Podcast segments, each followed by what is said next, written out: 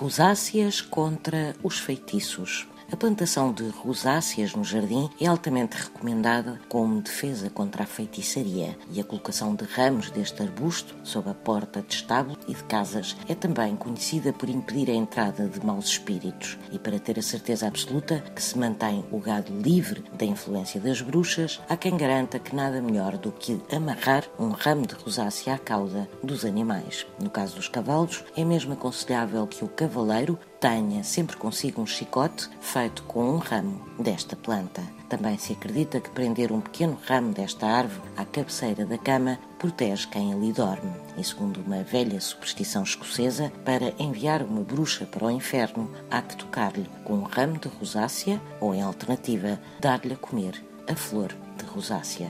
E não há duas, sem três.